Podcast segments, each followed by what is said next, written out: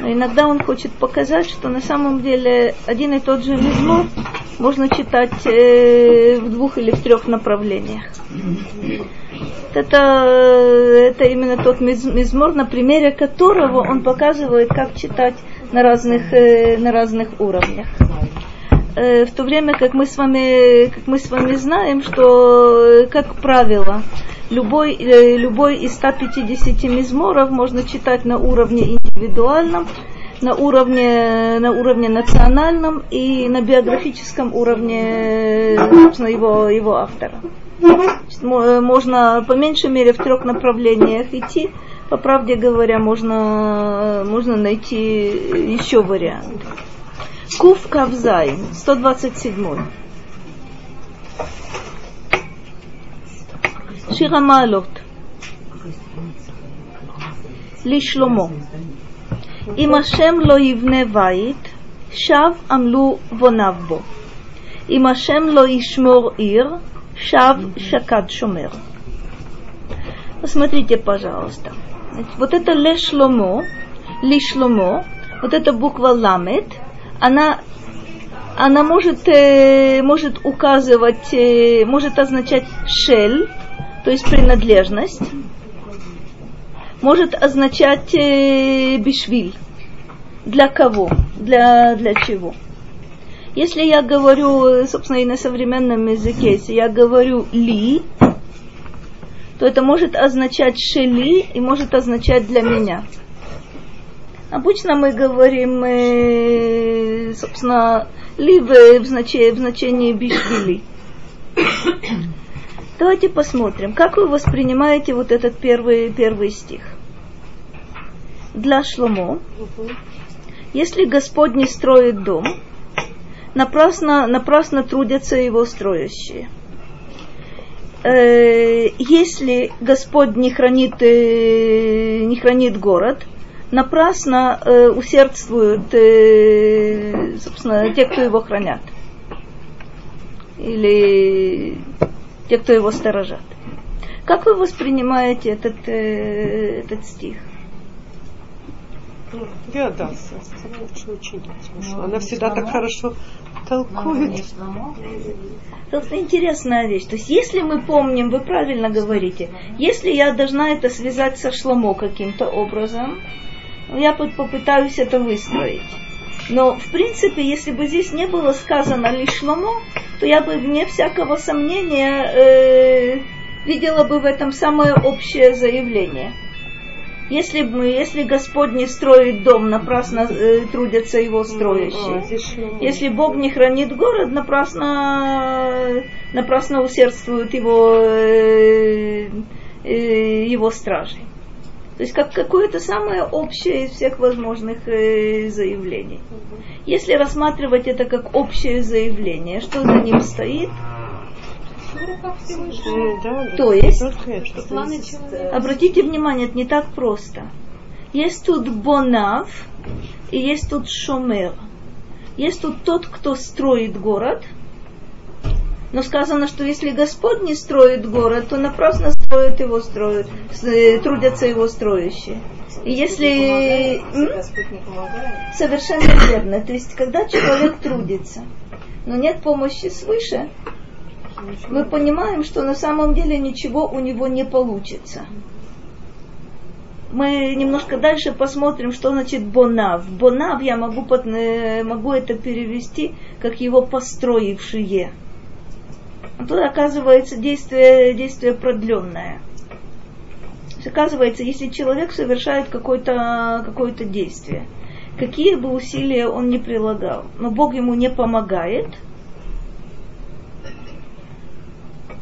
на самом деле не будет ни города, э, простите, не будет, э, не будет дома и не будет города, которого, которого охраняют.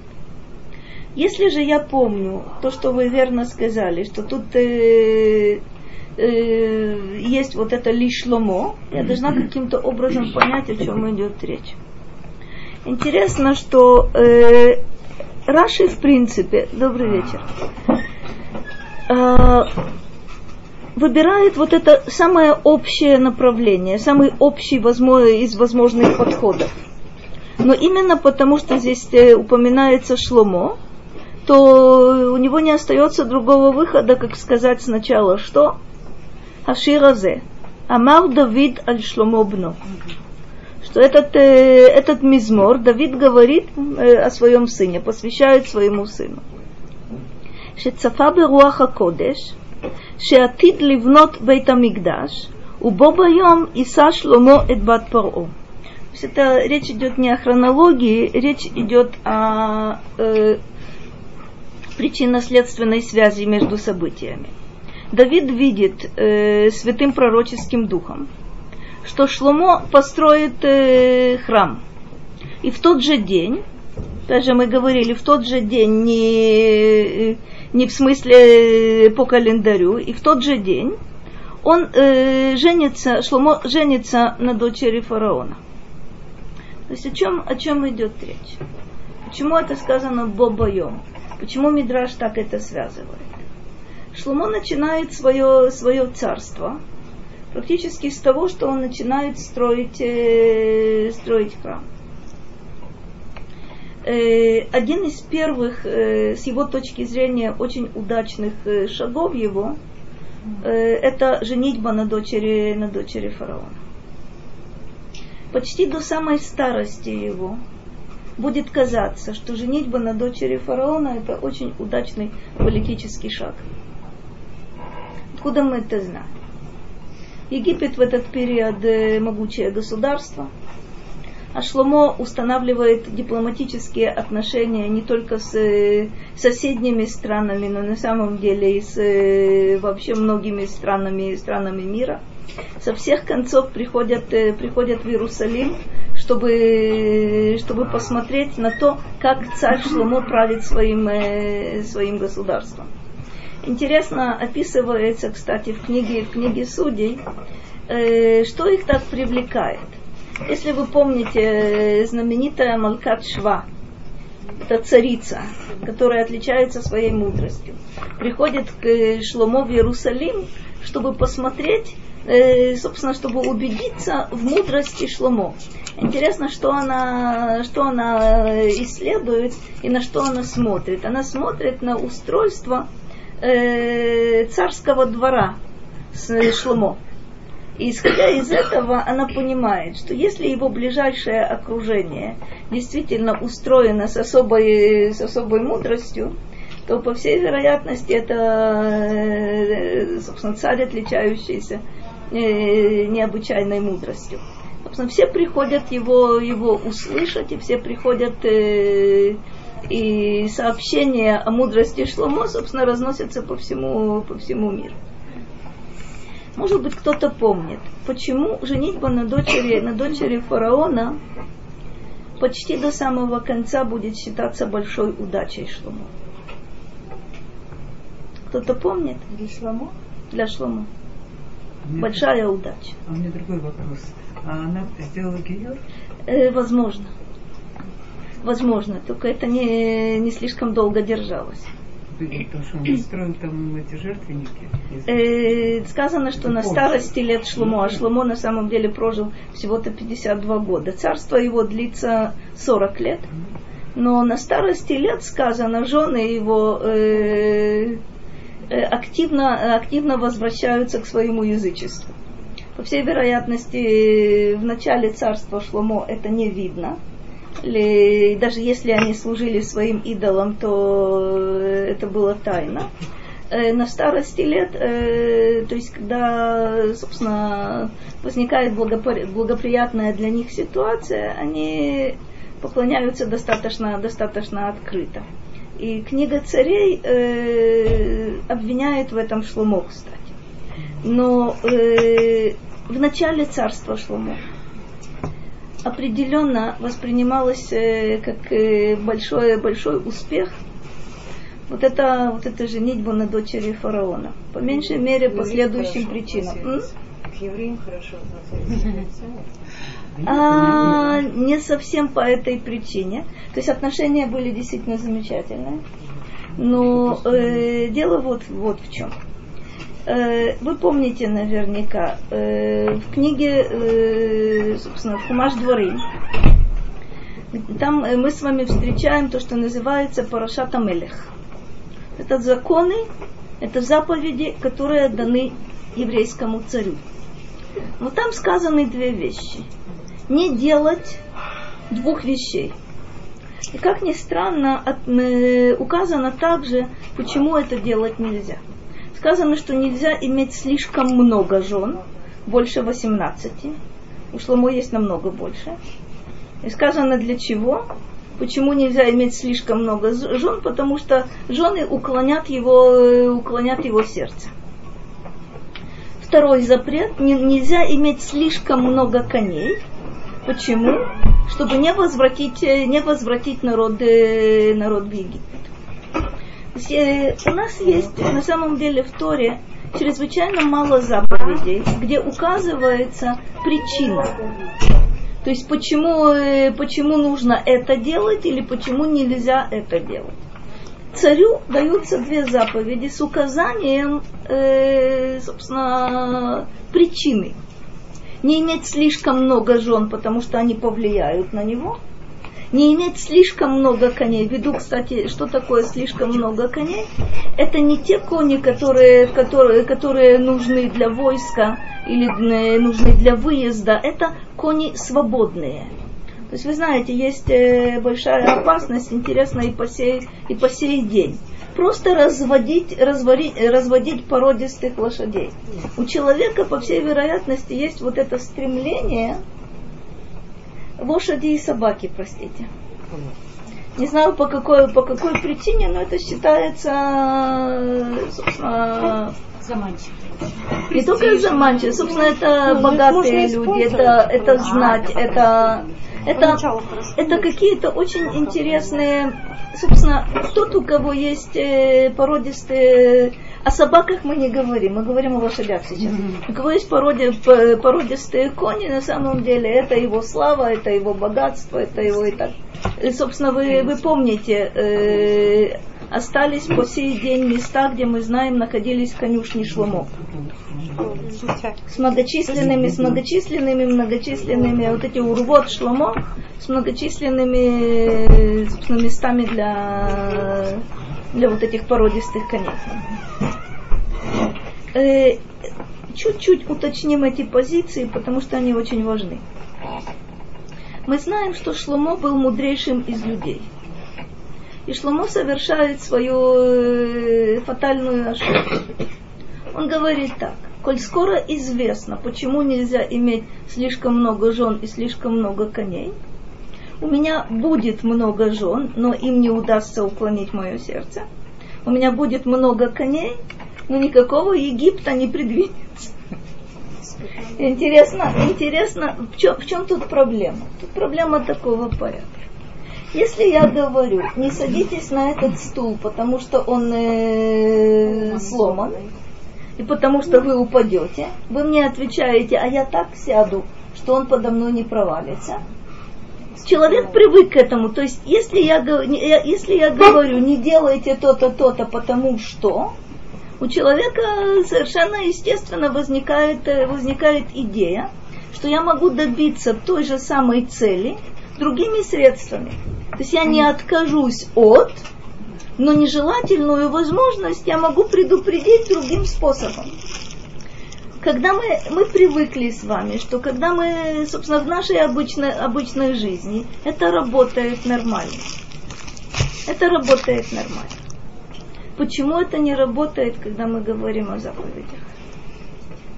Вот тут, вот тут ошибка Шломо, вот тут мудрейший, мудрейший человек ошибается. В любой другой ситуации, ведь, э, смотрите, мы ведь с вами знаем, э, простой ученик, обычный ученик, средний ученик решает задачу стандартным способом математическую задачу. Гениальный ученик решает эту задачу другим способом, и учитель всегда поставит ему высшую, высшую оценку. То есть в нашей жизни считается, что если я могу достичь цели каким-то необычным способом, то это только мое преимущество. Это только мое преимущество ваших экспериментах. Э, то, то, что называется лефия сефер, то есть по, по указаниям, это так, так, так, так. все гениальные открытия на самом деле, э, простите, не все, многие гениальные открытия совершаются тогда, когда человек идет необычным способом, не согласно предписаниям. И мы, мы понимаем, что в этом, в этом большое достоинство человека. Когда же речь идет о заповедях, это никогда не работает. Потому что то, что кажется человеку чисто внешней стороной, не делай это, потому что следствие будет такое. Так вот интересно, что дело не только в том, что есть такое следствие, но есть также важность в том, чтобы не делать вот эту конкретную, конкретную вещь. Сказано, не делай это, чтобы не прийти к этому. Но есть смысл не только в результате, э, собственно, не только в том, чтобы предотвратить этот результат, но и конкретно вот в этом действии не делать его. Почему? По одной причине. Мы знаем с вами, что любая заповедь, самая, на наш взгляд, маленькая и непритязательная, имеет бесконечное множество обоснований, бесконечное множество теамим, бесконечное множество смыслов. Не только тот смысл, не, не, нельзя иметь царю слишком много жен, чтобы... Нельзя иметь слишком много коней, чтобы. Есть еще много других, э, других смыслов. И Шломо, как мы с вами, к сожалению, знаем, совершает две вот эти ошибки. То есть это две заповеди, данные царю. Не только эти две у царя есть, но это, собственно, из этих заповедей только две, э, собственно, две заповеди Шломо, Шломо нарушает. Почему нам важно было, важно было вспомнить об этом? Это то, о чем я говорила. На первый взгляд, женившись на дочери фараона, Шломо совершает совершенно удачную, простите, сделку. Так принято. Так цари поступают. Более того, э, царь Шломо получает лицензию на торговлю конями. То есть э, право, право э, продажи вот этих знаменитых, знаменитых знаменитых египетских э, породистых, э, породистых лошадей принадлежит, принадлежит Шлому. Хорошо, да? Ну, кроме того, он получает политическую поддержку, это дипломатические отношения, другие страны тоже хотят, э, все совершенно замечательно. С Египтом будет связана э, очень большая проблема для Шлома уже в конце, в конце его правления. Человек, который э, был достаточно близок э, к Шломо, зовут этого человека Яров Амбен Неват. Человек знаменитый, человек достойный, Шломо ему очень доверяет. Это, по всей вероятности, единственный человек, который осмеливается осуждать Шломо осуждать его за какие-то конкретные его поступки при застройке Иерусалима. У него есть свои, свои соображения на этот счет. При, приходится этому человеку бежать, спасаться от Шломо, потому что Шломо могучий царь. Куда он бежит? В Египет. Э, из Египта он вернется из Египта народ захочет поставить его во главе, во главе десяти колен. И на самом деле начнется, это приведет в свое время не только эта причина, было еще несколько причин, но формально по этой причине царство Шломо будет э, разделено на две части. На северное царство, в котором будут десять колен, и на Мальхут Иуда, в котором будут всего-то навсего остальные, остальные два колена. Вот эта меньшая часть э, царства останется за Рехав Амом, за сыном, э, за сыном Шлому. Большая часть царство будет за Яровам бен Неват. Рехавам, э, э, он, э, нет, нет, нет, нет. Э, Рехавам, его мать э, Наама Амунит. Женщина правильная. Все совершенно замечательно. Но Рехавам совершит какую-то какую ошибку очень-очень э, очень известную вернулись, э, вер... а? Рехавам был сыном Шломо от э, э, мать его Наама. А что плохого от Египта, извините? Тогда получается дама. Что будет от Египта? Интересно, что от Египта, собственно говоря, э, э, который поддерживает Шломо во всем оттуда выйдет человек, который лишит потомков Шломо практически большей части их царства. А э, борьба между Северным царством и Мальхут Иуда приведет к тому, что будет, э, будет изгнание сначала десяти колен, а потом и двух оставшихся. Собственно, Мидраш рассказывает. Есть удивительный совершенно Мидраш, который говорит – что в день, когда Шломо женился на дочери фараона, ангел воткнул тростинку в море. Надо понять, о чем идет речь. Ангел воткнул тростинку в море. И вокруг этой тростинки постепенно собирается песок. На этом месте мы, э, впоследствии будет Рим.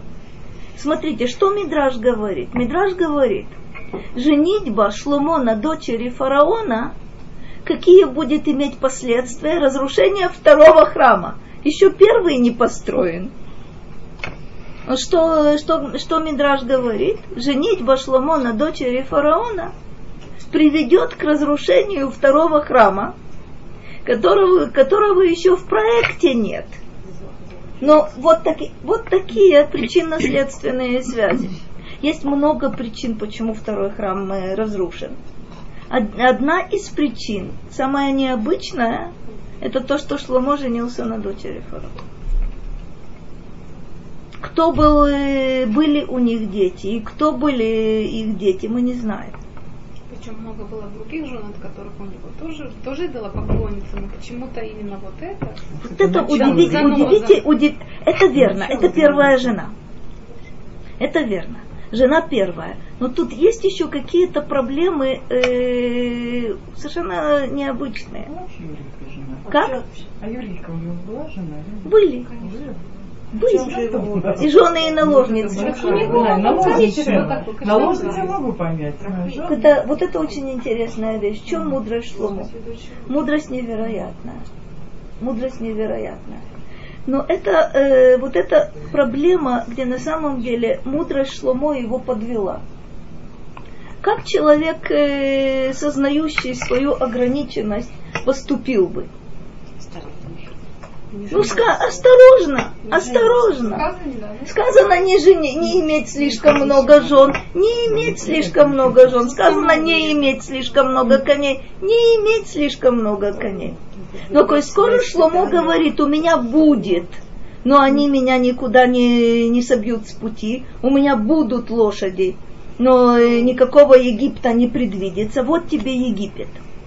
Египет, кстати, это э, удивительная совершенно, совершенно символика. Дело не в том, что, кстати говоря, в Египет можно было идти. Это не тот Египет, в который нельзя, нельзя идти вроде бы уже, уже другой Египет. Это не древний Египет. Но вот какая проблема. Это в этот период Египет является тоже сверхдержавой. И вот эта попытка Шломо утвердить свое царство обычными политическими путями, она его очень подведет. Это его гордыня? Это не гордыня. Это уверенность в том, что все у меня под контролем. Это, это удивительная вещь. Есть у него средства. И Шлома в этом уверен. Но проблема заключа, заключается в том, что вот в той же Парашата Мелех, Там есть один момент, на который надо обратить, э, обратить внимание. Там сказано, э, это опять же одна из заповедей тоже данных царю, что нужно сделать. Нужно написать два свитка Торы. Один из этих свитков Торы постоянно находится, находится рядом с царем. То есть куда бы он ни отправлялся, рядом с ним есть вот этот свиток Торы, второй.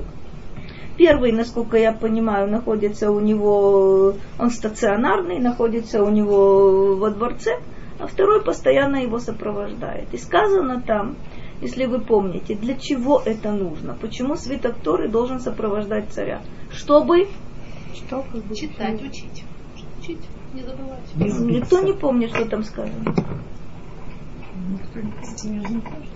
Вещь, вещь очень интересная. Как? Как? Что есть ставящее, что он должен... Кто его поставил? Совершенно верно. Сказано, чтобы страшиться Господа. Сказано, чтобы страшиться Господа. Не сказано, чтобы учиться править, чтобы и так далее и тому подобное. Сказано, чтобы страшиться Господа. То есть, оказывается, для царя самым важным является Помните, Шломо просит в своем знаменитом сне, Шломо просит мудрое сердце, чтобы судить этот народ. И получает. И, кстати говоря, э, все э, относятся с невероятным уважением и похвалой к тому, э, к просьбе Шломо.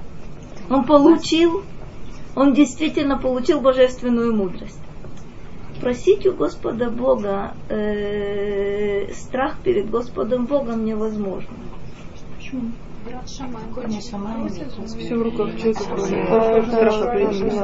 Проблема. Это исключительно, это исключительно зависит от человека, хотя мы просим, и совершенно естественно, просим помощи Бога и в этом.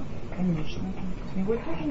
И в этом мы просим его помощи. Но просить у него, дай мне и рад шамаим, это совершенно, совершенно абсурдная вещь. Да то, что от тебя зависит. Просишь помощи, нормально. Просить мудрости, для этого нужно быть очень мудрым человеком. Шломо таковым был, и Шломо действительно об этом просил, и это получил. Но проблема заключается вот в чем то, что было у Давида в полной мере. Вот этот страх перед Господом. У Шломо на самом деле на первом месте стоит его невероятная мудрость. А страх перед Господом, он есть. Мне всякого сомнения есть. Честно говоря, он на втором месте. По всей вероятности, вот тут, вот тут и начинается, начинается и проблема. Итак, вернемся. В тот день, когда Шломо построил храм, в этот же день он женился на дочери фараона. То есть есть связь между этими двумя вещами, как ни странно. ועל זה נאמר, כי על אפי ועל חמתי הייתה לי העיר הזאת למין היום אשר בנו אותה. Это известный стих из пророка Ирмияу. Бог говорит, «Алапи ве аль-хамати» это э, у меня это вызывает гнев, у меня вызывает ярость этот город, простите, Иерусалим. С какого момента? С того дня, когда его построили. Ой. Лехах амара мизморазе. Поэтому здесь в этом мизморе говорится. Лама лехабни ливнот баит веласур миахарая маком. Давид как будто бы вот в этом первом стихе говорит Шломо, что для чего тебе, сын мой, строить храм и одновременно отступать от Господа Бога. Что это за отступление от Господа Бога? Это женитьба на дочери фараона. Вот тот путь, который Шломо выбирает для себя в качестве, в качестве царя. Меахар шеэйно хафецба. Проблема в том, что Бог этого города не желает. Удивительный момент. Для чего тебе строить этот город и отступать от Бога? Бог этого города не желает. Лешав амлу бонавбу. И поэтому напрасно трудятся те, кто этот город, э, город строит. Это очень страшный мидраж. Этот мидраж говорит о том, что Давид якобы заранее предупреждает Шломо, Ну, во-первых, Давид уже, э, естественно, в могиле. Э, Ничего похожего э, прямым текстом нигде не сказано. Но Мидраш очень страшный. Мидраш говорит, э, в Мидраше Давид говорит Шломо, для чего ты строишь этот дом, для чего ты строишь этот э, храм, если ты его изначально обрекаешь на разрушение. Почему ты его обрекаешь на разрушение? Потому что Бог этого города и этого дома не желает. То есть, Ну, оказывается, Ну, только из-за брака, да? не только из-за брака. То есть на самом деле брак это реализация каких-то каких-то принципиально важных вещей, которые будут в царстве Шломо реализованы разными способами. Не случайно Мидраш рассматривает брак как, э, как модель. То есть, э, когда женился, стал возникать э, город Рим. Правда, много времени это займет. Когда женился, что произошло? На самом деле это отступление от Бога, и тот храм, который ты построил, будет обречен. Храм будет существовать э, долго, он будет существовать примерно 400 лет. Для человеческой жизни это долго. Для тех событий, о которых мы говорим, это очень, э, это очень мало. То есть подчеркивает, подчеркивает здесь Мидраш, что на самом деле то, как ты начал строить этот храм, то, как ты его построил, решает судьбу этого храма.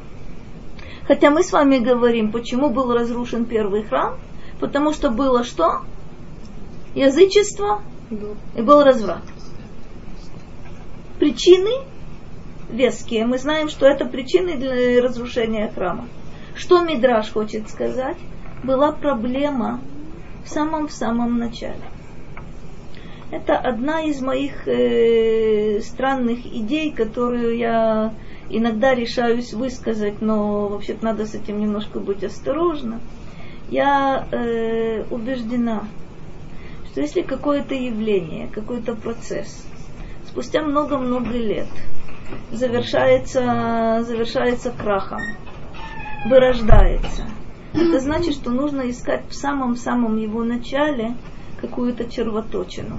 Есть процесс, который не вырождается потом. Вот именно, вот именно. Все, все, что начинается, все имеет вырождение в конце. Нет. Все имеет конец. Лешем Шамай не имеет. Ну, это даже сказано, что, ну, типа, что как понять, что правда или неправда, если это остается, то это правда это на самом деле, как э, Ефе, на самом деле э, махалок лишем шамаим суфа каем, махалок итло тло лишем шамаим, это, это разница. Но то, что, то, что ты говоришь, смотри, это, это правда. То есть мы по последствиям судим о начале. То есть то, что мы говорим, софма асебе махшаватхила. хила то есть э, то, что происходит в конце действия, в конце реализации, ищите в начале, в первоначальном, э, в первоначальном замысле. Об этом Мидраш говорит. Мы не увидим сразу. Как? Нам это очень трудно сразу все. Мы все, все последствия видим потом. Смотрите, это то, это то, что я вам, это то, что я говорила в самом начале. Это, эту штуку надо, честно говоря, очень усвоить. Что 40-летнее царство Шломо – это высшая точка, это э, самый блестящий, собственно, вариант реализации царской власти. Это блестяще, это описано несколько раз и описано совершенно, совершенно удивительно. Иштахат гафнове, иштахат нато. То есть на самом деле благоденствие невероятное, благополучие из ряда вон выходящее. Э, границы, правда, благодаря завоеваниям Давида. Э, то есть это э, царство, царство удивительное, богатое, славное, признанное, признанное всеми. Считается, что, собственно говоря, именно Шломо, он не только властвует над э, Эрец Исраэль, он властвует и над всеми окружающими странами. Это удивительный момент. 40 лет нет войны. 40 лет благополучия невероятное. Описано, какие сокровища есть, есть у Шломо, откуда ему доставляют, откуда золото доставляет, откуда драгоценные, драгоценные какие-то породы деревьев доставляет, откуда жемчуга доставляет. Чудо! Шломо умирает. И сразу. Сразу раскол. Как это может? Десять колен отходят, два колена остаются. Начинаются, э, начинаются бедствия невероятные. Что же оно такое? Мидраш вам скажет, что на самом деле вот этот раскол царства, он где начинается? Мы его не увидим. 40 лет мы его не будем видеть. 40 лет власть Шломо будет э, неверо- невероятно удачной, успешной, благополучной, благоденствие, благоденствие народа, что-то из ряда вон выходящее. Умирает Шломо, все рушится. Как это может быть? Как это может Ну, быть? что это же не начало царства, это же Давид был первым царем. Ну, как бы таким. Совершенно верно. Давид царство строил. Шломо, согласно этому мидрашу, простите, царство разрушил. Разрушил как? Смотрите, мидраш страшный, на него очень стоит обращать внимание. Он говорит, зачем ты строишь этот, э, этот храм? Ведь Гос- Господу Богу он не угоден. Это при том, что мы говорим с вами, что в первом храме была шхина, в первом храме, период первого храма было пророчество. Мы говорим, что в период первого храма был огонь с небес. Во втором храме не было ничего из этого. Давид было сказано, что Шлому построит храм. Сейчас мы увидим, чуть-чуть от- отойдем в сторону, увидим, как Радак рассматривает этот стих совершенно другим образом. И царство Шломо оценивает, и успехи Шломо оценивает совершенно другим образом. Но не случайно Раша идет на вот такой не- непростой, собственно, э, выбирает такой непростой путь, э, путь толкования. И он добавляет здесь Шав Шакат Шумер, напрасно, напрасно усердствовал э, страж. Алхинам Цофеба Хашумер. Это удивительный момент. О чем идет речь? Напрасно стоят там э, стражи и хотят вовремя предупредить от, э, от любой опасности. Согласно этому же Мидрашу, храм обречен, город обречен. Напрасно, напрасно все, напрасны все ваши усилия. Это, это Раши. Сейчас посмотрим, что делает, э, что делает Радак. Он идет совершенно в другом направлении, то, то на что вы справедливо сейчас намекали. Он говорит так. נאמר על בניין הבית, שחשב דוד לבנותו, ואסף כסף וזהב ונחושת למלאכה, ולא עלתה בידו, אלא ביד בנו. Речь идет о строительстве, о строительстве храма, ради которого, а, ко- э, ко- который Давид собирал, собирался построить. С- Кстати говоря, э, все царство Давида, э, основная его, основной его план, основная цель его – это строительство, строительство храма. То есть э, все, что Давид делает, это ради того, чтобы храм построить. Почему? Потому что строительство храма – это одна из центральных заповедей, которые даны царю. Царь для того, чтобы справиться с Амалеком, и Давиду почти удается довести до конца э, эту заповедь. Почему почти до конца? Потому что Давиду не удается построить храм. Но вся жизнь Давида направлена именно на достижение этой цели. Давид ведет все свои войны для того, чтобы установился мир. Давид ведет все свои войны, и есть у него богат, богатые военные трофеи, которые предназначены изначально для строительства храма. А вы помните наверняка, когда Шломо будет строить, э, строить храм, он не использует э, материалы, приготовленные, приготовленные Давидом. Есть мидраж, который объясняет, почему Шломо это делает. То есть из описания в книге царей вы можете посмотреть, откуда Шломо берет все строительные материалы.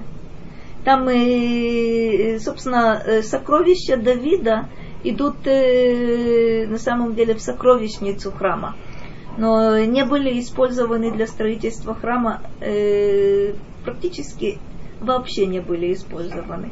Почему? Медраш объясняет так. Э, в конце жизни Давида были три года голода. И Шломо осуждает, молча, молча осуждает отца за то, что он не использовал сокровища для того, чтобы кормить народ.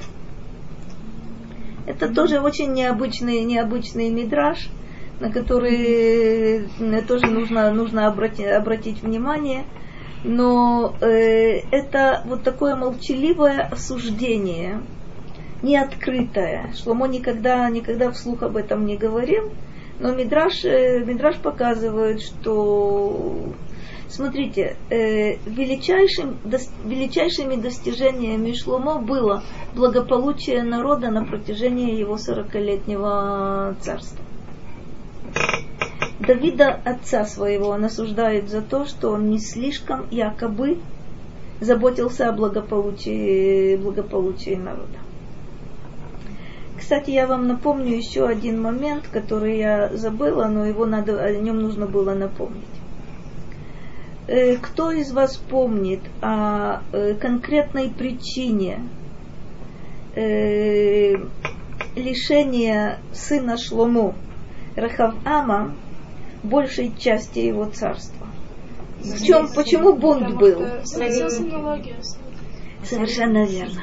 Народ приходит к царю, к Рахаваму, и просит чтобы он э, уменьшил вот это бремя, бремя налогов. И Рехавам обращается за советом к советникам Шломо, которые названы старцами, и к юношам, то есть к своим, к своим ровесникам. Старики говорят, уступи народу, и тогда на самом деле они будут на твоей стороне.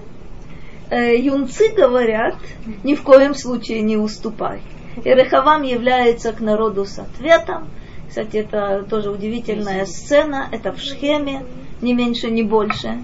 Э, Рехавам приходит к народу с ответом, что «Ах, вы недовольны моим отцом, ну, я буду еще более жестким.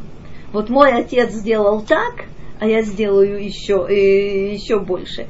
Вы платили налоги недовольны этими налогами, а у меня вы будете платить больше. Ну, коль скоро так, действительно нужно удивляться, что у Рехавама остается два колена с небольшой, с небольшой территорией на, на юге Израиль. Но это то, то, что происходит. Удивительный момент. До тех пор, пока жив Шломо, все согласны э, с его правлением. Кстати, нет ни единого бунта против Шломо. Нет ничего похожего. Э, против Давида, к нашему сожалению, мы знаем, что бунты были. А вот против Шломо нет. Только до тех пор, пока он жив. Он сразу умирает, после, сразу после смерти практически есть вот этот бунт против, э, против его сына. Ну, посмотрим. Итак, итак мы видели – что Давид собирал деньги, хотел построить храм, э, храм и собирал, собирал серебро и золото и, иметь для, для, для строительства, но ему не было дано построить храм, а это было дано его сыну. Почему Давиду не было дано построить храм? Есть несколько, несколько интересных ответов на этот вопрос. Как? Много воинов. Интересно, все войны Давида были войнами Господними. Без исключения. Давид никогда не вел э, войн по собственному разумению. Это всегда были Что если Давид построит то невозможно будет его разрушить. Почему? Это удивительный мидраж, который действительно надо понять. Давиду не дано, не дано построить храм не потому, что он недостоин, Да, ну так и А потому что, а потому что если он построит храм, то этот храм нельзя будет разрушить. А, а кто будет разрушен? Люди.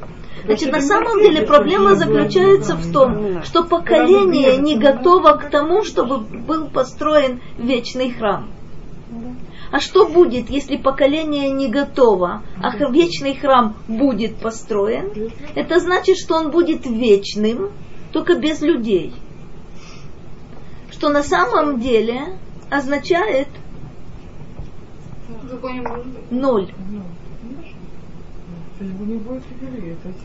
А на самом деле это очень, очень интересная штука. Вы помните, Моше дважды Бог предлагает, отойди, я их уничтожу, а от тебя произведу другой народ.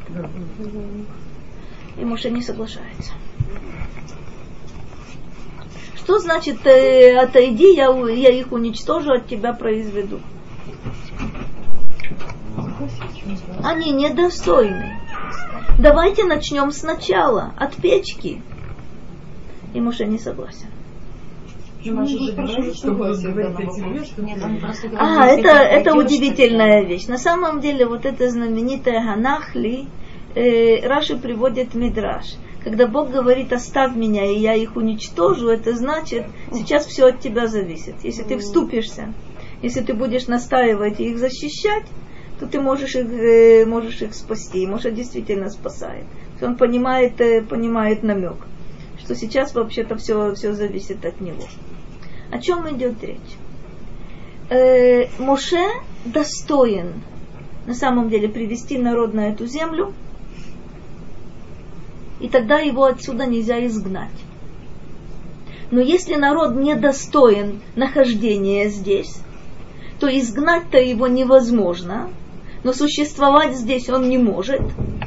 О чем это, это говорит? Что тот, кто достоин, останется, а те, кто недостойны, Моше не согласен с этой действительностью. Раз он не согласен с этой действительностью, то он не приведет народ на эту землю. Этот народ будет изгнан, но не будет уничтожен. То же самое с Давидом. То же самое с Давидом. Давиду не дано построить храм, который стоял бы вечно, и тогда нас не было бы. Да, можно предположить, что был бы другой народ. Хасвахалил. А кто скажет, что вы такой, уж такой праведный, что не согласились? Кто сказал? Я вижу, вы оптимист. Я тоже. Что, они- что они лучше нас. Оптимизм, оптимизм, конечно, совершенно удивительная вещь. То есть, смотрите, тут очень э, повторяется несколько раз одна, опять же, работает одна и та же модель. Происходит что-то тяжелое. Моше не дано на эту землю прийти. Мы сюда пришли. Но будем недостойны нахождения здесь и будем изгнаны. Это тяжелейшая вещь. Это одно из самых страшных наказаний, которое может быть. Но есть у этого страшного наказания положительная сторона, о которой говорят мудрецы. Мудрецы говорят, милость содеял Господь Бог э, с народом в чем? То, что он разрушил храм. Почему? Потому что он излил гнев свой на камни и дерево, а не на нас. То есть, кстати говоря, людей тоже достаточно много, много погибло, но народ как таковой существовал и существует по сей, по сей день. Вот это удивительный момент. То есть то, что мы точно рассматриваем как трагедию, разрушение, разрушение храма, изгнание, то, собственно, то, о чем мы сейчас с вами, э, э, собственно, э, сожалеем и постились 17-го Тамуза, поститься будем 9 Ава, есть траур, начинается, начинается послезавтра Рошходеш, мы говорим мимаатимбе, мимаатимбе симха. То есть на самом деле это про- процесс достаточно тяжелый. Значит, мы, мы отказы, отказываемся, отказываемся от радости. Мы понимаем, что речь идет о трагических событиях. Но именно вот эти трагические события, в нем есть, простите, э, присущий вам опти- оптимизм. Это удивительно.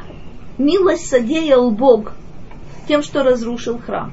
А есть другой мидраж удивительный, что милость содеял с нами Бог, что Он нас отправил в изгнание. Как хорошо быть в изгнании, это вообще-то мы хорошо попробовали на, на собственной шкуре. учитывая, что изгнание продолжается, да, продолжается и сейчас, мы тоже чувствуем это совершенно, совершенно четко. Обама сказал, Обама, Обама свистнул, Обама еще чего-то там э, добавил. Оказывается, это милость. Это милость, потому что не будь изгнания, не было бы и нас. Это удивительный момент. То есть мы недостойны. Мы должны были получить, получить наказание по полной программе. Это наказание нам растягивается. Это тяжело, это невыносимо, это, это страшно. Но это, собственно говоря, как ни странно, э, замена того, что не оставило бы от нас э, и следа. Когда в изгнании, наверное, борьба за существование. Да, да в изгнании это борьба за существование, о которой сказано, сказано в Хумаш Дворим, что когда вы дойдете до низшей точки, вот тогда вы вернетесь к Богу. Это удивитель, удивительная вещь. То есть, собственно говоря, изгнание и любое наказание, которое Бог, э, собственно, нам дал, это не для того, чтобы нам было плохо, это для того, чтобы нам было хорошо. А то, что мы не понимаем этого, и на самом деле, собственно, зацикливаемся на конкретном этапе, на конкретном страдании, и не видим, в чем цель этого страдания, это беда наша. Если бы увидели, оно бы не было таким продолжительным. Первого изгнания, честно говоря, хватило 70, 70 лет. Там, правда, активную роль сыграл наш лучший друг, которого звали Аманом. Это, наше изгнание продолжается, к моему колоссальному сожалению, около двух тысячелетий. Кстати, Аманов, Аманов было. Но не сработало опять. Опять не сработал. Аман хорошо сработал. Он хорошо сработал. У нас Но были такие же Аманы на самом деле. Были такие, были, это верно, были такие же аманы и на протяжении двух тысячелетий. Были, только почему-то до нас не достучались. Не достучался, как, как ни странно. Как ни странно, как ни странно не достучался. Про Амана сказана удивительная вещь, что передача перстня от Ахашвероша к Аману сработала лучше, чем 48 пророков и 7 пророчиц усвоили, поняли, раскаялись. И действительно мы видим историю Магеллат Эстер. Поняли. По всей вероятности сейчас этого страшно сказать, недостаточно. Или да, или да, не, не, не видно было, наоборот, вот если взять там 200 лет назад, 300 лет назад, да, в принципе, не было несоблюдающих евреев. Не было такого понятия. Не, было вообще, да. Не было, то есть смотри, на самом деле были, были единицы. Были единицы, но не было явления. Не было явления. Ужас какой-то. Где же наше исправление? Наоборот, мы катимся... Э, не про нас будет сказано. Э, мы уже достаточно вообще-то докатились до весьма страшных вещей. Все равно не сработало. Кстати говоря, то, что, то, что вы обратили внимание, это э, постоянный, постоянный, э, постоянное движение вниз по склону. Интересно, что в каком-то, в каком-то смысле, не про нас будет сказано, э, катастрофа, этот, э, собственно, там было очень большое ускорение. Вот ускорение было снято но, э, ну скажем, это не сработало так, как было при, при, э, при Ахашвероше и Амане. Не про нас будет сказано. Ну давайте пос, посмотрим, посмотрим немножко, немножко дальше. Вегам еш боремес лемелеха Машиях. В этом мизморе, мы это увидим в дальнейшем, есть также, также намек на, на Машиаха.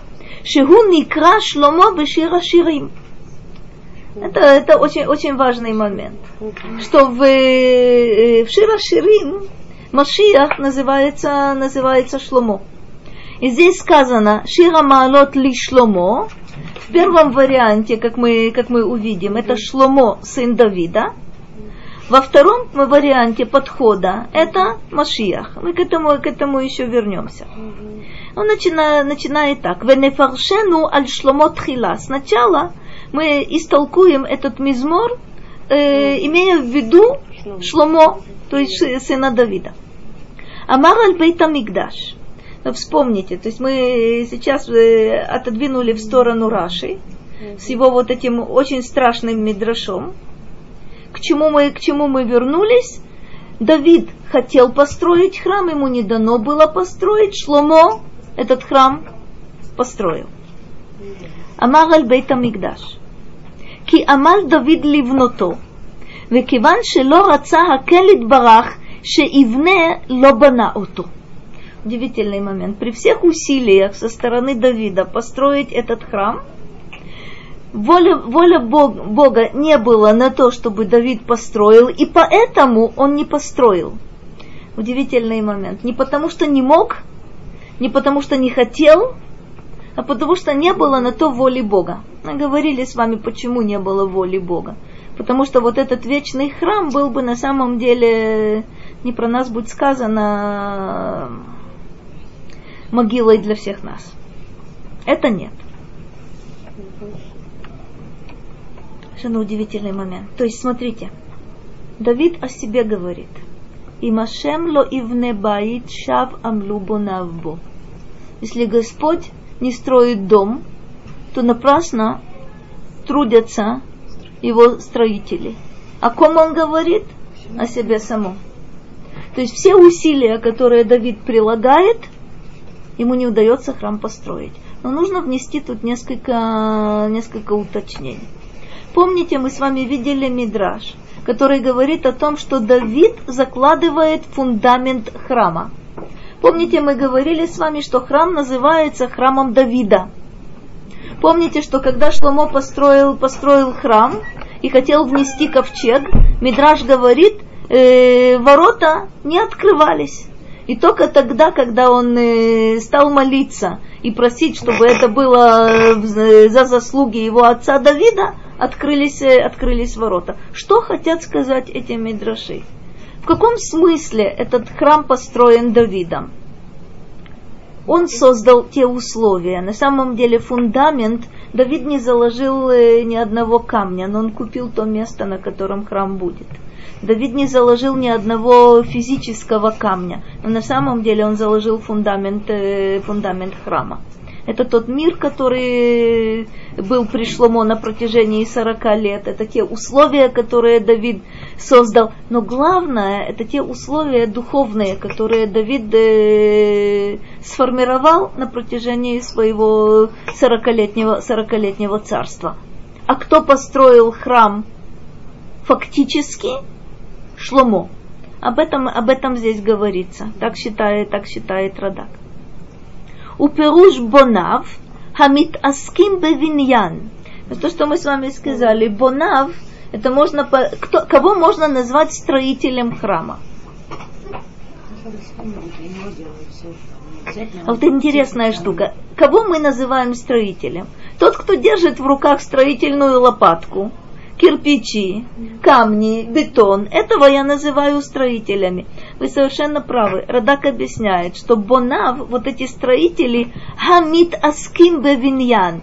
Ведь на самом деле что сказано? Что если Бог не строит дом, напрасно строят его, его строители. То есть не будет этого, не будет этого дома.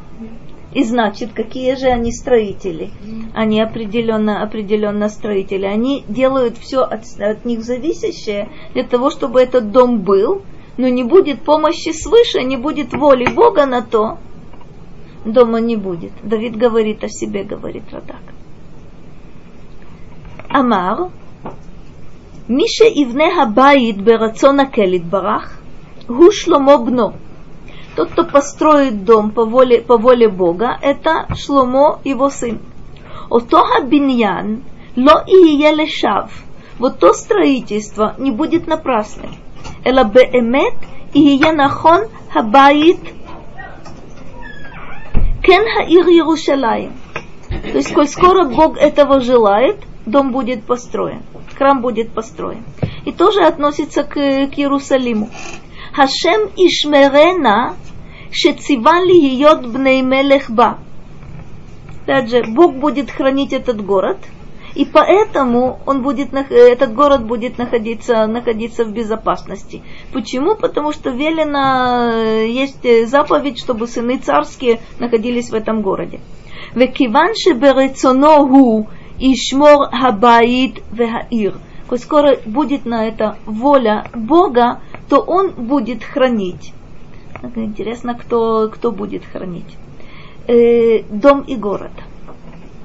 Э, скажите на милость, есть ли воля Бога э, хранить дом и город? Что не нужно иметь э, армию? Вот тут, знамен, вот тут знаменитый парадокс. Что не будет, э, не будет охраны там. Кстати говоря, несмотря на то, что Шломо э, не воевал на протяжении всех 40 лет своего царства, армия у него была. И стражи у него были. Вот это удивительный момент. Когда есть армия, и армия побеждает. Когда есть стражи, и им удается э, остановить э, проникновение нежелательных лиц, то что думает армия и что думает, э, думает стража? Что они такие. Что, что это их заслуга. Любопытно, любопытно, и здесь подчеркив, подчеркивается, не будет на то воля, воли Бога, то самая великая армия сядет в лужу, и самые лучшие стражи почему-то не смогут задержать, э, не, простите, ребенка вооруженного, вооруженного ножом. Не про, не про нас будет сказано. То есть парадоксы какие-то. Эти парадоксы продолжаются, продолжаются по сей день. В чем же выход? Не в том, чтобы распустить армию, а в том, чтобы знать, это совершенно, совершенно верно. Это то, что мы видели. Что еще сказано? И Машем ло ишмор ир шав шакад шомер. Шакад очень интересный глагол. Что такое шакад? Что такое лишкод? Это стараться. Это прилежный. Это действительно прилагать, прилагать усилия для того, чтобы чего-то добиться. А вы слышите здесь, какой шакет, шкедия. Что такое шакет? Объясняет э, э, в самом начале книги Ирмиягу. Э, объясняется очень, э, очень интересным образом. Э, Ирмияу видит два, э, есть у него два пророческих видения. Одно из двух пророческих видений он видит Макель Шакед – он видит ветку, ветку миндального, миндального дерева. И Бог спрашивает у него, что это? Ирмияу говорит, не знаю. Интересный ответ он получает, знаешь. И что, и что оно такое? Кишокед ани. То есть э, это объяснение вот этого, вот этого интересного глагола. То есть я усердствую, я стараюсь, я вскоре исполню то, о чем, э, о чем я говорил.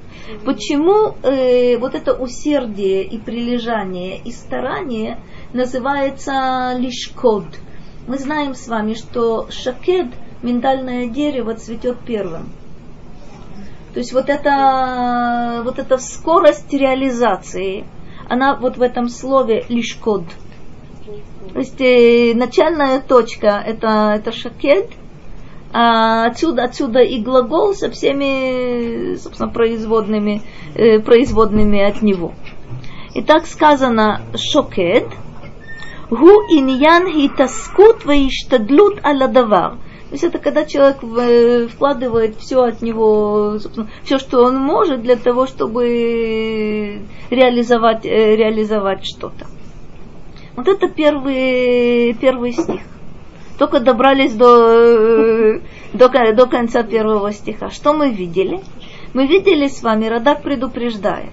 Сначала он будет, э, вот сейчас, то, что он делал, он будет говорить о Шломо, говорили мы с вами строительство, строительство храма, охрана города и так далее. Именно применительно к Шломо Давиду не удалось, Шломо, Шломо удалось со всеми вытекающими. Потом он э, сказал, что мы будем э, толковать этот мизмор применительно к Машияху, который тоже назван Шломо.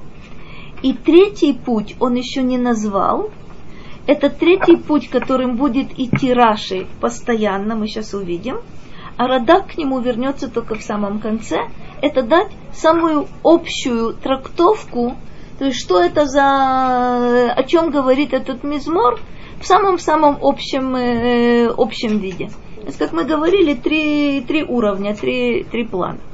Ну, пока, пока мы посмотрим э, второй, второй стих.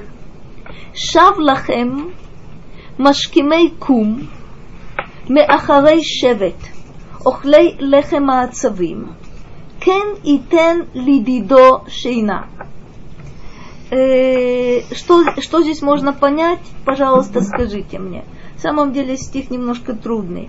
Шавлахем машкимейкум, напрасно вам, э, собственно, напрасно вы это делаете, как будто бы. Машкимейкум, те, кто поднимаются рано, Меахарей шевет, те, кто засиживаются допоздна, непонятно о чем речь. Охлей лехема отцовим, те, э, э, тот, кто ест, э, ест хлеб печали. Кен и тен лидидошейна. Так он даст своему едит, кстати, в отличие от современного языка, это вообще-то возлюбленный. Так он даст любимому им, что? Шейна. Причем тут сон совершенно, совершенно непонятно. Интересно, интересная штука. Какой, о каком покое можно говорить? Напрасно, напрасно рано встаете, напрасно засиживаетесь э, допоздна, напрасно едите хлеб, хлеб печали. Так, какое-то соответствие тут э, мы увидим на самом деле, что очень, очень непростой тут поворот. Так, он даст, то есть Господь даст э, любимому им, что со сном делать, сейчас мы увидим. То есть нельзя сказать, что у тех нет, э, нет покоя, они не добиваются ничего. Несмотря на то, что они поднимаются рано и засиживаются допоздна, и едят, и едят хлеб, едят хлеб печали. Несмотря, несмотря на это, у них ничего э, сказано шавлахем. Это напрасно, напрасные, напрасные усилия, напрасные страдания.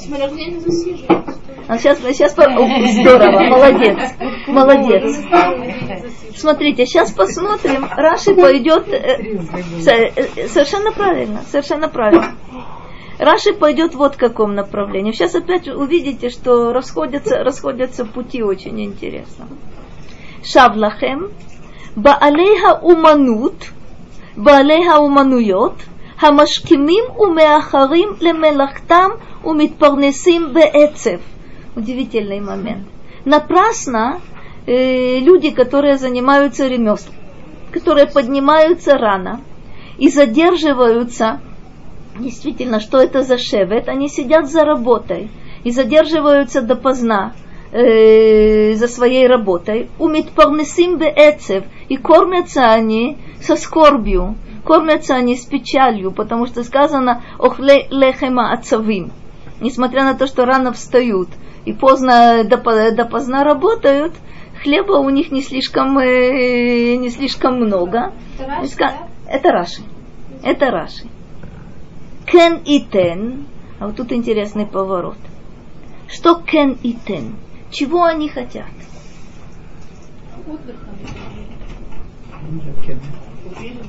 Что такое кен? Хотят кен, кен, так. Так. Кен это, это да, кен это нахон, это верно, кен это что-то прочное.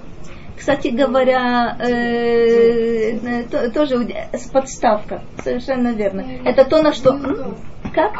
Нет, нет, нет, это каф, это не с, э, не с? На самом деле кен это то, на чем что-то стоит. Вот это. Это опора, вот эта подставка удивительный момент. Раши говорит, на первый взгляд непонятно, как он к этому пришел, но сейчас посмотрите. Кен и Тена Кадош Баруху. Парнаса лемише менадет шнато ми эйнав бишвил лаасок бетора. Уй. Кто даст? Господь Бог. Что Он даст? Парнаса. То есть эти, которые рано, рано встают и допоздна засиживаются за работой – они для чего? Для того, чтобы прокормиться. Всего-то навсего, это их цель.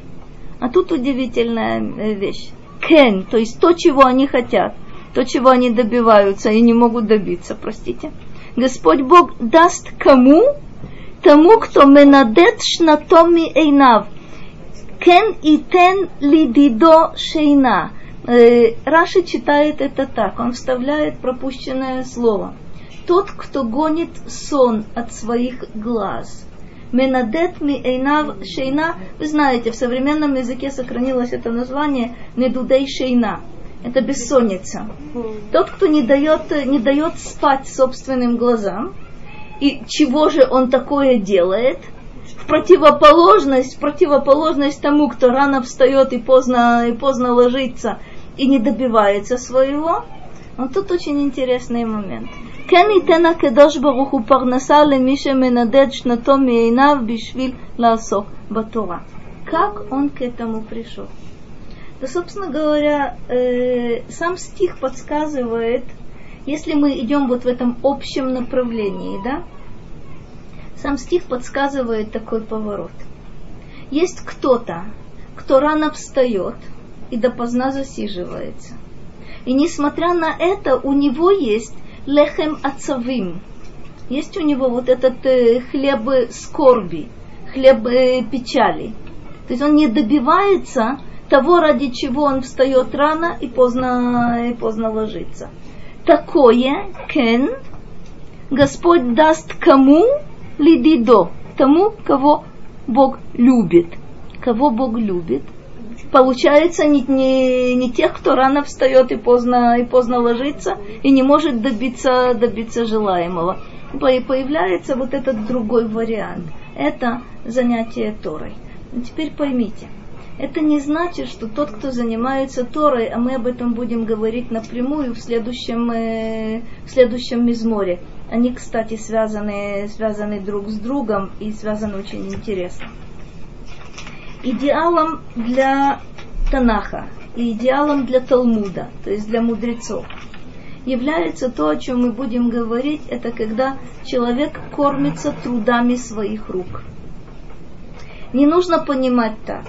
Вот эти, которые занимаются ремеслами, рано, подним... рано встают и поздно ложатся, ах, это ущербные. Нет, совершенно не так совершенно не так. А речь идет вот о чем. Когда, когда у человека, кстати, давайте поставим немножко точки над «и». А, неуч называется Амаарец.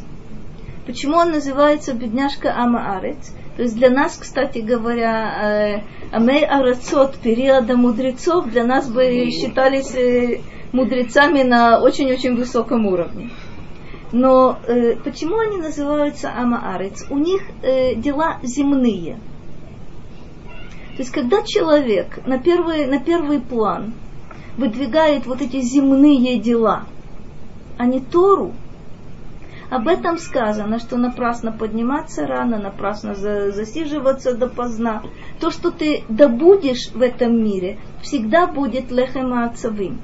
Причем интересно, что сколько бы у человека ни было, у него будет 3 тысячи в месяц, 10 тысяч в месяц, 100 тысяч в месяц, миллион в месяц, все равно потом, потом окажется, что это шаблахем, что это, что это напрасно. Почему? От чего, собственно, все зависит?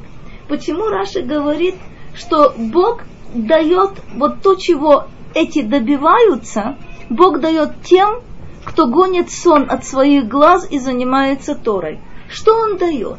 Речь не идет о том, что он дает 3, 6, 15, э, 100 тысяч. Не об этом идет речь. О чем идет речь? Это все зависит от того, как человек ставит акценты. Это то, что называется в современном э, мире приоритетами. То бишь, почему, почему вот эти, которые рано встают и поздно, и поздно ложатся, не добиваются желаемого? Всегда, когда человек э, свои желания помещает в области материальной, и исключительно материальной, он должен точно помнить, что никогда желаемого он не добьется. То есть человек может поставить себе определенную границу, да? Если у меня будет 10 тысяч э, шекелей в месяц, вот этого мне хватит. Когда он дойдет до этого, до этого рубежа, окажется, что не хватает. Так оно должно быть. Не случайно это э, сравнивает. Для нас это немножко смешно, наверное, звучить, звучать будет. Но, как правило, э, сравнивают вот эти материальные какие-то критерии, материальные вещи с соленой водой. Чем больше человек пьет эту соленую воду, тем больше он хочет пить. И заблуждается он э, следующим образом.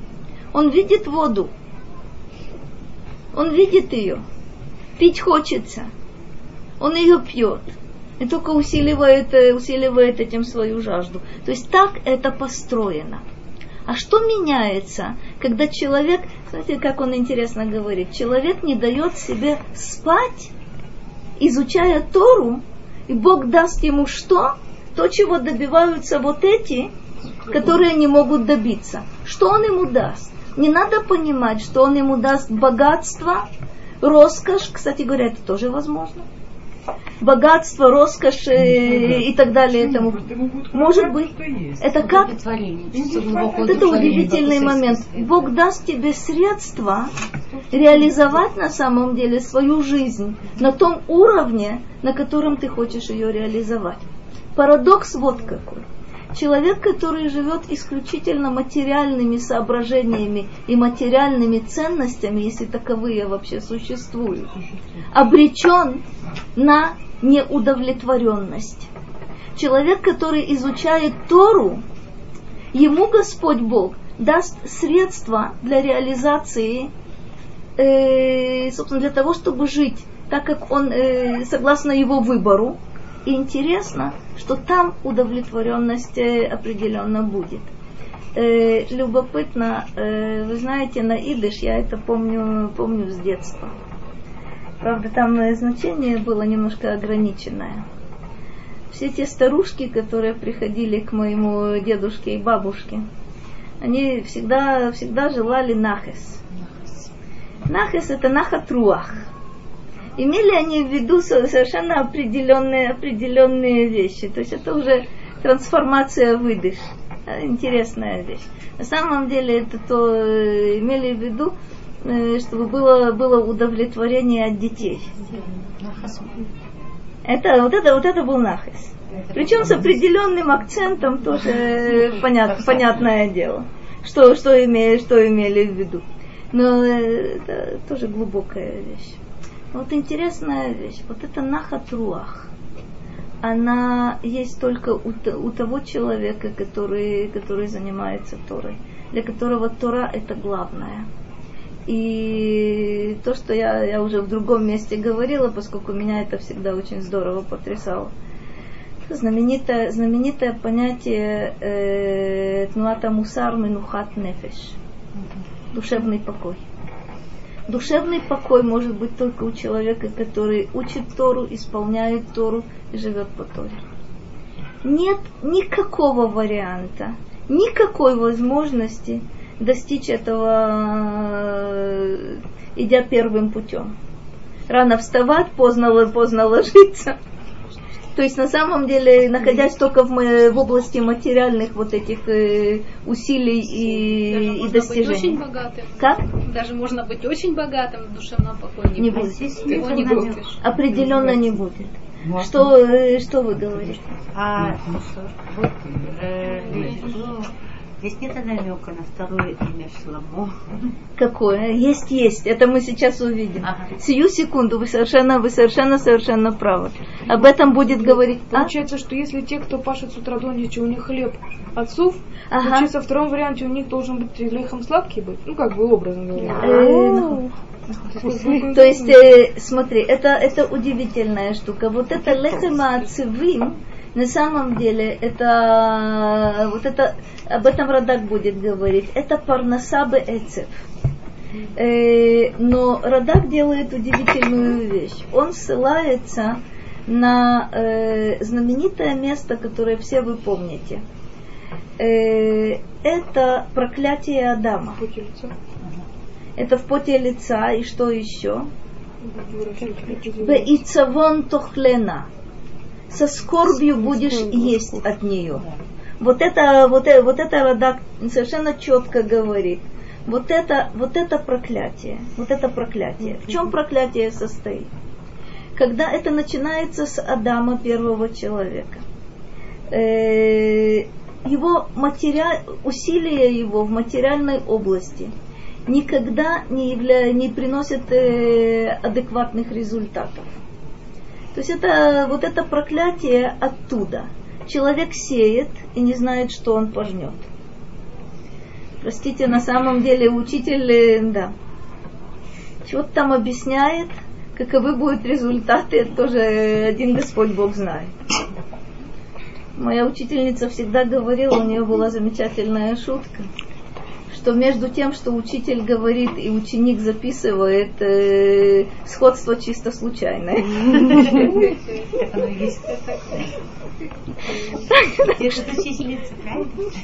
У нее был очень большой, у нее был очень-очень большой опыт, более 70, по-моему, более чем 70, 70 лет у нее был опыт, э, опыт работы учителя. Все, что она по этому поводу говорила, было, да, достаточно, да.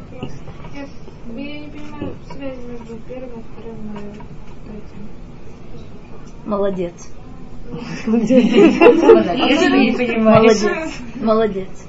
Смотри, я сказала заранее, и ты это увидишь в дальнейшем. Раши э, не может обойти первый, первый вот этот стих э, и не обратить внимание на то, что здесь присутствует Шломо. Говорит он на самом деле о том, что именно первый, э, приводя вот этот очень горький мидраж, что говорящий об ошибке Шломо, что он, э, как он строил храм и женился на дочери, на дочери фараона, он просто не может обойти, собственно, обойти это молчанием. А дальше он будет, вид- будет рассматривать весь этот мизмор в самом общем плане. То есть он как будто бы отделяет первый стих, говорит, это одна тема, а потом тема другая. Потом тема о каких-то принципиальных вещах, которые распространяются на жизнь любого человека вообще.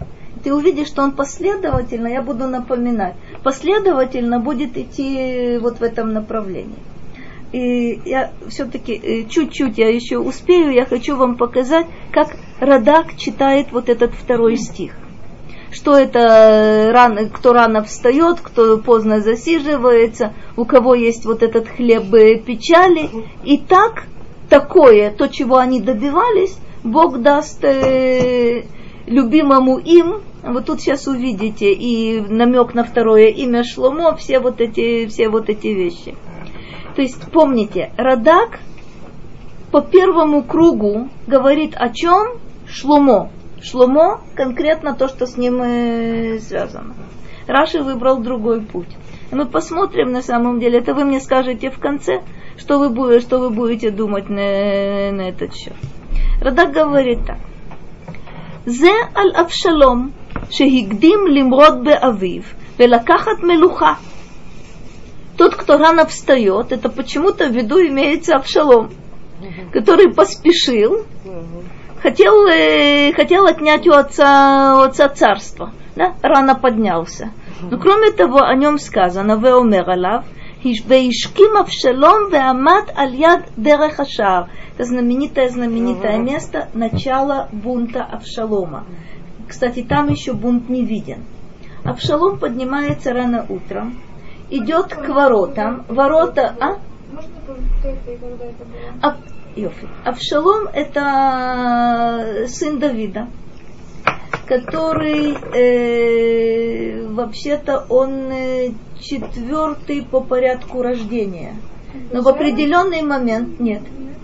Но в определенный, в определенный момент он является, так он считает, он является претендентом на, на престол.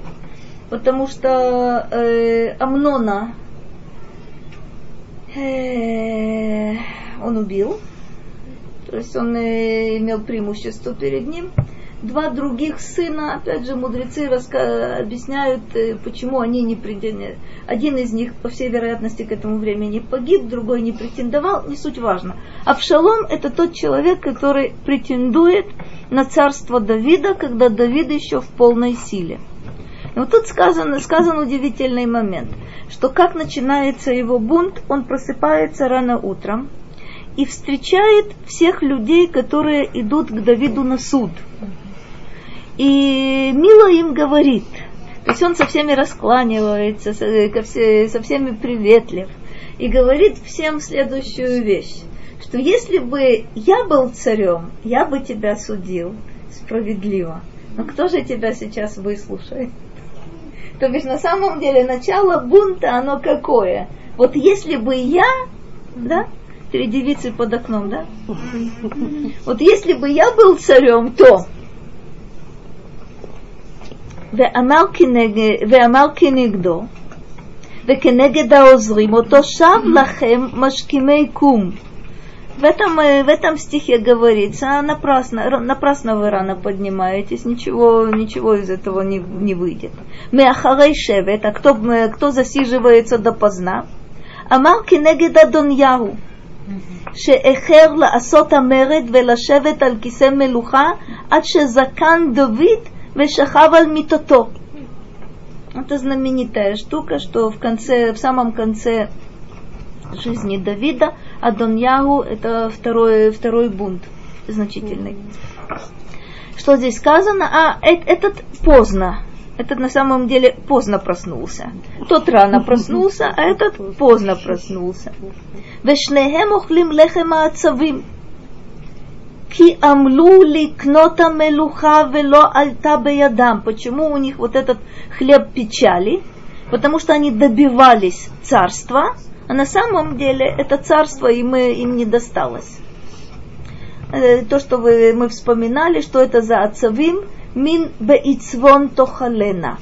Несмотря, несмотря на то, что в виду имеется что-то другое, но опять же вот это со ссылкой на со скорбью будешь ли есть от нее, то есть от земли. ואמר אוכלי לחם כי כמו שעמל אדם על הלחם כן עמלו על המלוכה Велого илу. Почему это называется хлебом? Почему это называется хлебом печали? Так как первый человек Адам трудился, чтобы добыть хлеб, вот это его, вот это его наказание, так они вкладывали всю душу свою в то, что э, во что рисковали собой, трудились для того, чтобы добиться царства, и не получилось это. Ве амар зе и тен ледидо шейна. Это как? Шломо гу едидья. Едида кель. Действительно, это второе имя, имя Шломо Едидья. Едидья, то есть это любимый Господом. Э, Едида кель, כמו שכתב ויקרא שמו ידידיה. כן, כמו שהם חושבים לקחת המלוכה בעמלם, что это вот это такое, так как они надель, надеялись получить царство своими трудами, Кен Натана Келит Бараха Мелуха Бело Амал Лишломо Ке Адам Хаяшен Удивительный момент. Так Бог дал царство Шломо, как Ке Адама Яшен. Как мы воспринимаем сон? Ну, что-то естественное, что-то приходит в свое время. Я устала, ночь сейчас, ложишься, засыпаешь, нормальный человек, нормальный человек так засыпает. Еще более нормальный человек, как мама, мама всегда вспоминала, э, когда, когда она очень уставала, она все удивлялась, потом э, впоследствии вспоминала. Она говорит, вот как ляжешь на один бок, вот так и проснешься. То есть усталый человек погружается в сон, для него это настолько естественное состояние. А здесь смотрите, какой, какой любопытный момент. Кен и тен, кен натана кель идбараха мелуха, вело аман лишломо ке адама яшен. То бишь, Шломо получает царство так, как уставший человек получает, э, получает сон. Собственно говоря, это от меня вроде бы и не зависит. Я снотворное не принимала, э, никаких э, мер, э, мер не принимала, но стоило, голова, голова опускается на подушку, и человек засыпает.